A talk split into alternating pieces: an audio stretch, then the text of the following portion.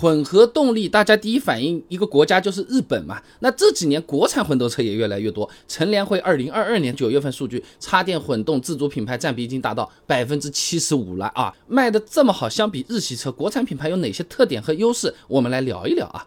日系的这个混动大家比较熟悉的嘛，就丰田、本田这两家啊。其实二零一九年我专门做过一期视频的，丰田和本田混动技术谁更强？今天简单讲一下这两家的原理，方便大家理解啊。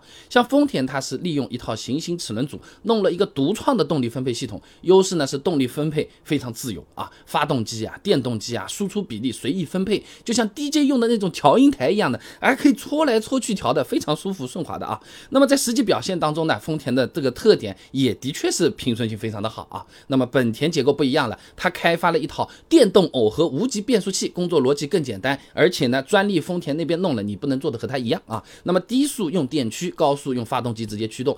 中速城市代步的时候呢，发动机发电给电池充电就可以了，这样呢就发挥他们各自的优势，哎，就好像柔韧性好的去跳远圈，个子高的去跳高，哎，跑步都不太行，那么接力赛的时候互相搭配一下，帮帮忙啊。那么因为没有这个行星齿轮这样的动力分配机构啊，没有中间商占差价了啊，就少了一些动力系统的损耗，效率可以更大，理论上来说是比丰田更省油的啊。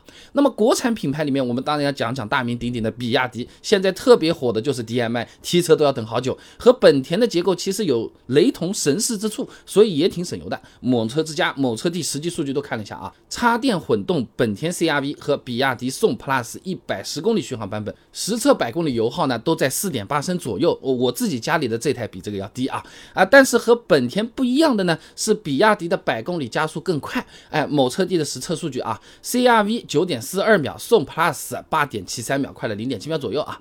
这个是因为比亚迪的电机扭矩大那么一点点。再加上轻了一百公斤左右，所以加速表现会更好一点啊。那综合来看，比亚迪相比本田的混合动力总体差不多，稍微强了一点点。iPhone 十四和十四 Plus 差不多的感觉，屏幕是大一点的啊。那其他的国产品牌它加强的有可能更猛啊，在本田和比亚迪的基础之上，还多了个可以换挡的变速箱。哎，刚才是十四 Plus，现在说不定十四 Pro 了。哎，有个什么高刷了什么的啊。那么看着比亚迪混得那么好，其他国产品牌嘛肯定都要跟进的，后出嘛总是有点优势的，新的东西要加上去的，对不对？你你你十四 Pro 是吧？我十四 Pro Max 屏幕还要大，我还有个高刷屏的，都开始堆啊。那么在加速成绩上面呢，相比日系优势它就更明显了。吉利、长城、奇瑞，哎，这个级别的混动 SUV 啊，能做到八秒甚至七秒左右的加速成绩了。你比如说奇瑞瑞虎八 Plus 的那个插电混动，一辆长度接近四米八、七座的中型 SUV，百公里加速可以做到七秒。这有点厉害了啊！那有的朋友讲百公里加速有什么意思？又不是每每天大家都油门踩到底在那边开的嘞，是不是？那但是啊。你要这么想，动力表现更好的车，实际开起来它确实还是有点不一样的。呃，怎么说呢？北京航空航天大学徐向阳有篇论文的《自主插电混动系统对比分析》里面啊，哎，他这么说，哎，档位多啊，动力表现更好，特别是低速爬坡和高速超车的场景，影响是更明显的啊。哎，奇瑞和吉利啊，它是有变速箱的，它搭载的是三档变速器，在车速二十公里每小时的时候，发动机就可以介入驱动了啊，而且理论上档位更多，油耗表现也会更好。那么按照前面论文里面的说法，三个档位。比一个档位百公里油耗可以降低百分之四点四二啊，那为什么叫理论上？整体什么省油？发动机这个热效率也很关键啊。还是前面的论文啊，混动发动机热效率从百分之三十五提高到百分之四十，燃油经济性可以提高百分之十一啊。就好比我们写作业快不快，关键其实是看我们知识点学的熟不熟。哎，混动系统的档位多少，就相当于你有多少支写起来顺手的笔，是有一定的帮助的，但提升也是有限的啊。那我也去查了一下啊，国产各家的混动专用发动机热效率都非常的高啊，比亚迪、吉利基本上都百分之四十三了啊，其他各家基本上也是四十爬上，而且也在不断的优化，总体已经不输日系了。所以说在实际的油耗测试当中，普遍表现都不错啊。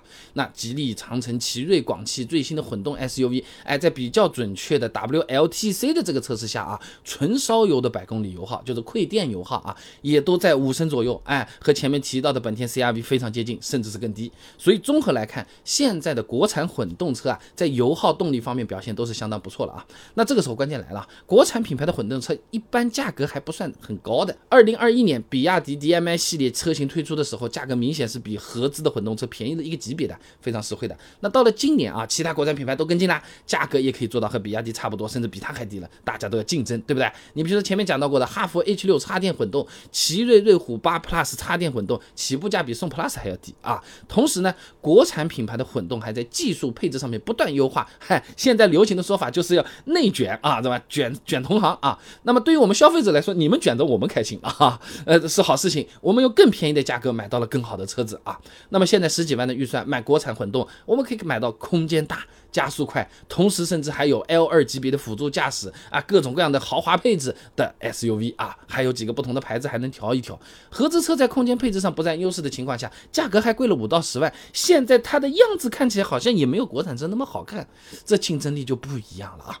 所以总的来讲，如果打算买混动车，现在完全可以考虑一下买国产车的啊，综合水平都挺高的，起步更早的日系品牌相比啊，哎，不光是不落下风，有些地方还占优势了。那当然了，最新的国产混动都是二零二一年甚至二零二二年才发布的，新它就有个问题，就是你遇到的故障有可能以前没人遇到过啊，哎，这个需要多观察一下，迟个半年一年你再下手的话，也不是说不可以，顺便存存钱啊。